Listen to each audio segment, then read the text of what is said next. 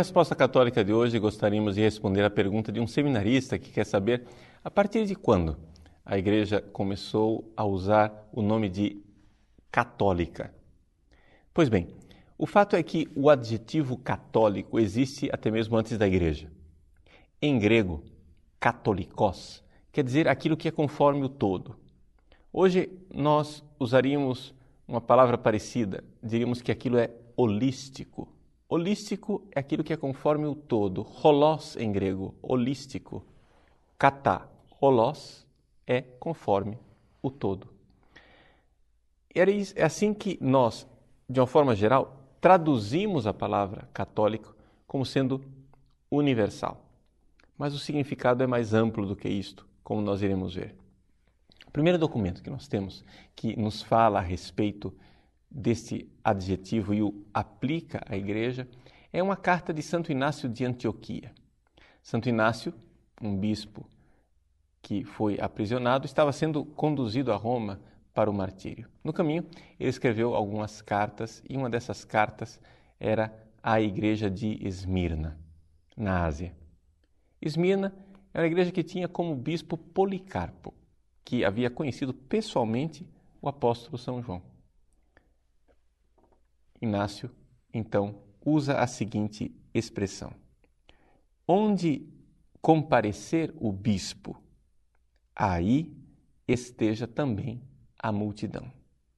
Da mesma forma que onde estiver Cristo Jesus, aí também está a Igreja Católica. Vejam a expressão que ele usa: Christos Jesus ekeiche catholique ecclesia. A Igreja Católica. É uma comparação que Inácio está fazendo. A igreja local está onde está o bispo. A igreja católica, ou seja, a do mundo inteiro, está onde está Jesus. É um termo que, nesse caso, significa a igreja ampla, a grande igreja, ou seja, a igreja que, como mãe, a todos recebe. Porém, esse, essa palavra católica não se usava somente para a igreja. Por exemplo, São Justino, que é um pouquinho da mesma época, quando ele escreveu o seu diálogo a Trifão, ele usa a palavra catolique para designar a ressurreição, anástasis, ou seja, a ressurreição geral, a ressurreição de todas as pessoas. Então é um termo que em si originalmente designava mais esta realidade de universalidade do número das pessoas. A igreja com este abraço amplo que a todos acolhe no seu seio. No entanto, a partir do século IV, com as controvérsias e várias heresias, se começou a ter um outro uso deste adjetivo.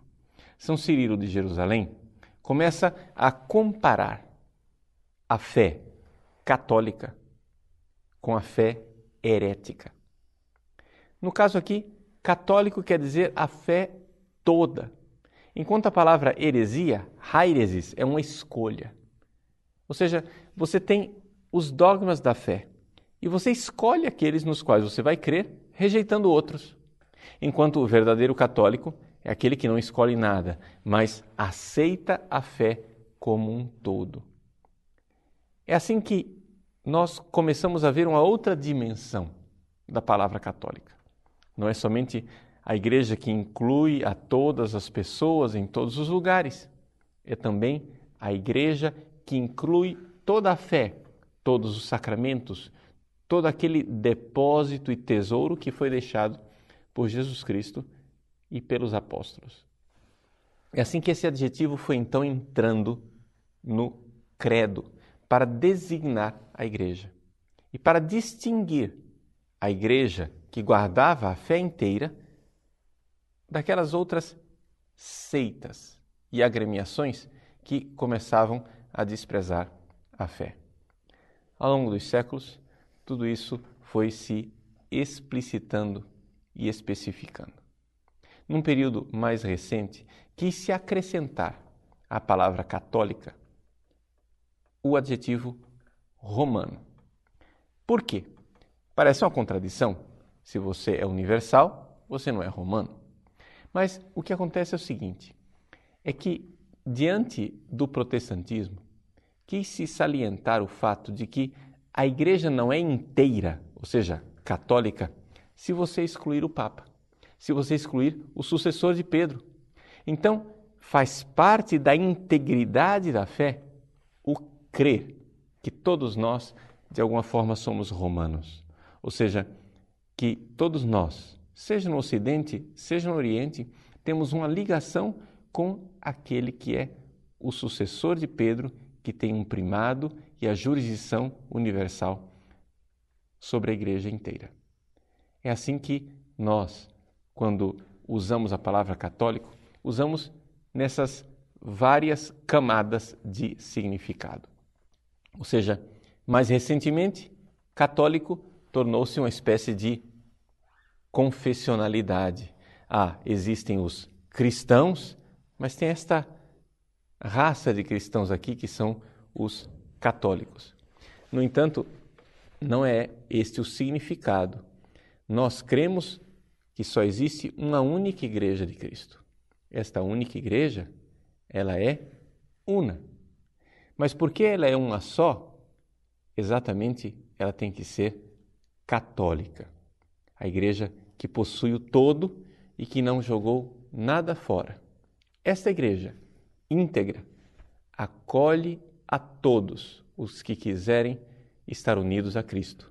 É o abraço católico, mais ou menos como aquela colunata na Praça de São Pedro, os dois braços da colunata de Bernini, que acolhe como mãe os católicos que vêm do mundo inteiro naquela praça e que encontram em Roma, no túmulo do apóstolo Pedro, a sua casa. Receba então este abraço da Mãe Igreja Santa Católica Romana.